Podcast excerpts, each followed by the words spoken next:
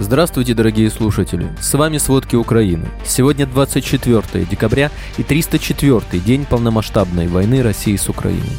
В США признают, что страна за месяц может произвести столько артиллерийских снарядов калибром 155 мм, сколько украинские войска тратили за два дня. Медицинские учреждения переполнены ранеными российскими военными. Российская армия потеряла более 100 тысяч военных. Германия депортирует россиян, которые сбежали от мобилизации. Обо всем подробней. Российские войска еще раз обстреляли Херсон, однако в этот раз использовали запрещенный фосфор. Об этом сообщает Центр национального сопротивления Украины. Применение фосфорных бомб и других снарядов с белым фосфором вблизи и внутри населенных пунктов запрещено Женевской конвенцией о защите жертв войны. Вчера российские войска совершили атаку на энергетический объект ДТЭК. Об этом компания рассказала в Телеграм. В результате было повреждено оборудование, поэтому станция прекратила производить электроэнергию. Кроме того, из-за российского удара погиб работник предприятия. Еще один человек был ранен. Это уже 21-я террористическая атака России на энергетические объекты ТЭК. На временно оккупированных территориях медицинские учреждения переполнены ранеными российскими военными. Об этом сообщила заместитель министра обороны Украины Анна Малер. По ее словам, большое количество россиян умирает, не дождавшись первоочередной медицинской помощи. В частности, из-за нехватки персонала и отсутствия необходимого медицинского оборудования и препаратов. Малер добавила, что легкораненых запирают на решетку, чтобы не допустить дезертирства. Также из-за больших потерь командного состава на должности тактического звена назначаются призванные из запаса офицеры, в том числе пенсионного возраста. Отсутствие у них боевого опыта и некомпетентность вызывает недоверие личного состава и опасения, что их управление приведет к еще большим потерям. Российские войска сосредотачивают усилия для ведения наступательных действий на Лиманском, Бахмутском и Авдеевском направлениях. На Новопавловском, Запорожском и Херсонском обороняются. Об этом говорится в вечерней сводке Генштаба ВСУ. В течение суток армия России нанесла один ракетный, четыре авиационных удара, а также совершила 16 обстрелов из ракетных систем залпового огня. Сохраняется угроза авиационных и ракетных ударов по объектам критической инфраструктуры на всей территории Украины. Украинская авиация в течение суток нанесла 7 ударов по районам сосредоточения личного состава, вооружений и военной техники россиян. Украинские подразделения ракетных войск и артиллерии поразили два пункта управления, два склада боеприпасов и 11 районов сосредоточения живой силы россиян. По информации украинского генштаба, российская армия потеряла 101 430 военных. С временно оккупированных территорий Запорожской области российские военные вывезли в Москву около 200 детей. Об этом сообщил городской глава Мелитополя Иван Федоров. Осенью из Энергодара и Каменки Днепровской вывезли детей на две недели, а вернули через два месяца. Добавим, 21 декабря Украине удалось вернуть троих детей, незаконно вывезенных из Харьковской области в Россию.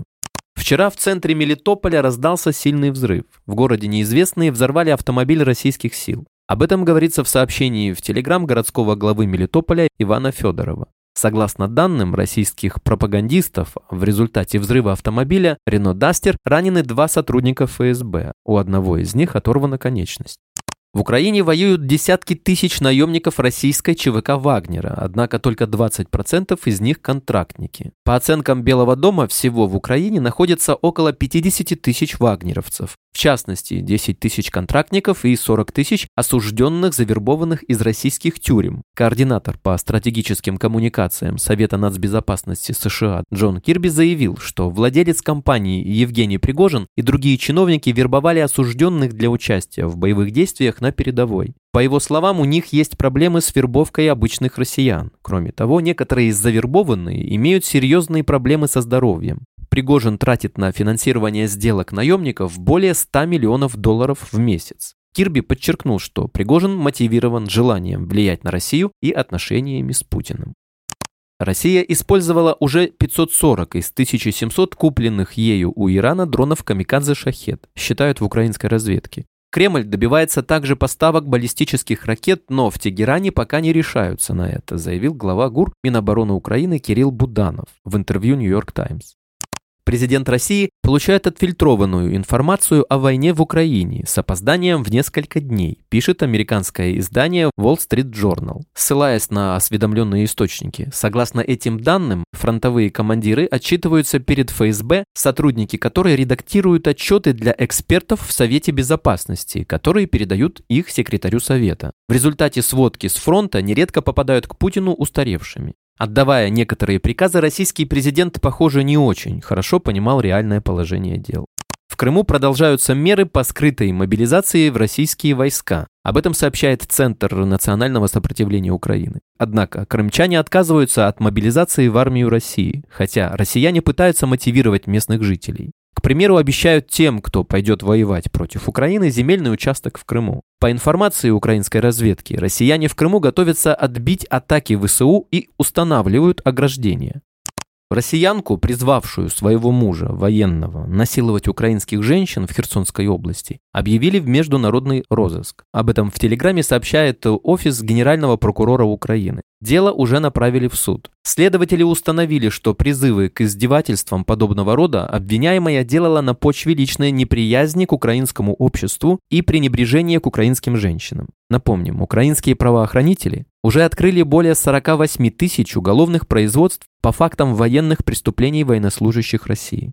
Более миллиона украинцев получили зимнюю помощь от агентства ООН по делам беженцев. Предметы первой необходимости, пледы, термосы, обогреватели и одежду получили более 800 тысяч человек. Денежные выплаты почти 300 тысяч. Материалы для ремонта и утепления дома более 12 тысяч. Об этом сообщило Министерство по делам реинтеграции временно оккупированных территорий Украины. ООН также оплатила установку 55 электрогенераторов на объекты критической инфраструктуры в 12 областях страны.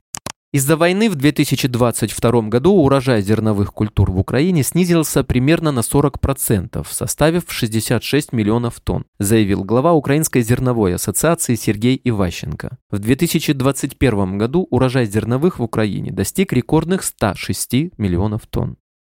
Александр Лукашенко собирается посетить Российскую Федерацию, где встретится с Владимиром Путиным. Об этом сообщает белорусское государственное агентство «Белта». Известно, что Лукашенко примет участие в неформальной встрече глав стран СНГ. Напомним, что Владимир Путин 19 декабря приехал в Минск на переговоры с Александром Лукашенко. Визит Путина в Беларусь стал первым с 2019 года. В Совете нацбезопасности Украины заявили, что Путин во время переговоров давил на Лукашенко, чтобы тот согласился направить белорусские войска на войну против Украины. По мнению Американского института изучения войны, Беларусь уже вряд ли вторгнется в Украину, а в случае вторжения белорусская армия не сможет сделать больше, чем временно отвлечь украинские войска от других участков фронта.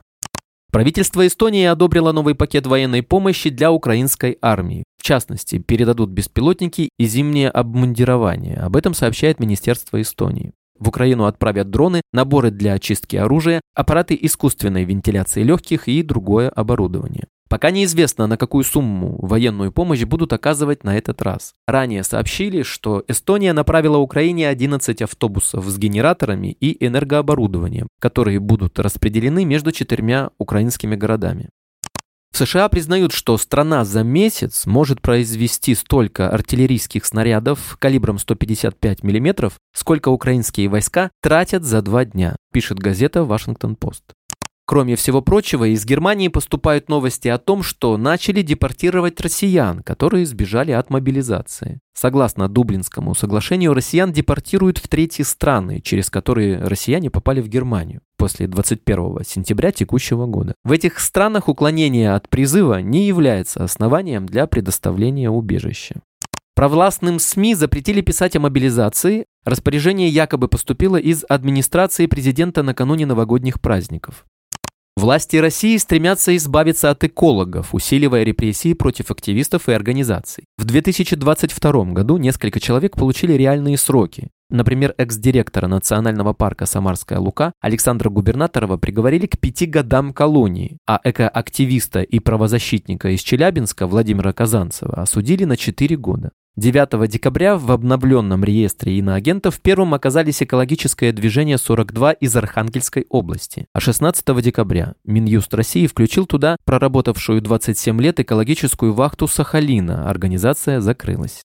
В Госдуме просят признать Гринпис нежелательной организацией. При этом в России до сих пор не угасли мусорные и другие связанные с экологией протесты в Москве, Московской области, Архангельской области, Республике Коми, Волгоградской и Кемеровской областях. В Россию стали завозить меньше транквилизаторов, заметили в РБК. Россияне стали заниматься лекарственным туризмом. Наиболее сильно снизился импорт препаратов Самнол и Имован. У них одно действующее вещество – запеклон но разные производители, латвийская и французская фирма. С января по октябрь за 10 месяцев латвийская Гриндекс ввезла в Россию чуть больше 112 тысяч упаковок. Это в 7 раз меньше, чем за 2021 год. Падение поставок в этом году коснулось всех наименований сильнодействующих транквилизаторов. Эксперт платформы «Справочник врача» Екатерина Пальчикова рассказала РБК, что в текущем году у россиян на фоне постковидного времени и геополитической напряженности вырос спрос на консультации и сопровождение психиатров. Из-за проблем с доступностью препаратов в российских аптеках граждане стали выезжать за ними за границу – в Грузию, Индию и Турцию. Спасибо, это были все главные новости о войне России с Украиной к середине 24 декабря. Помните, правда существует, а мы стараемся сделать ее доступной. Если вам нравится то, что мы делаем, пожалуйста, поделитесь этим подкастом с друзьями в России. Также, если вы хотели бы помочь нам делать материалы еще более качественными, пожалуйста, оставляйте фидбэк. Это очень важно для нас и для распространения правдивой информации. До встречи.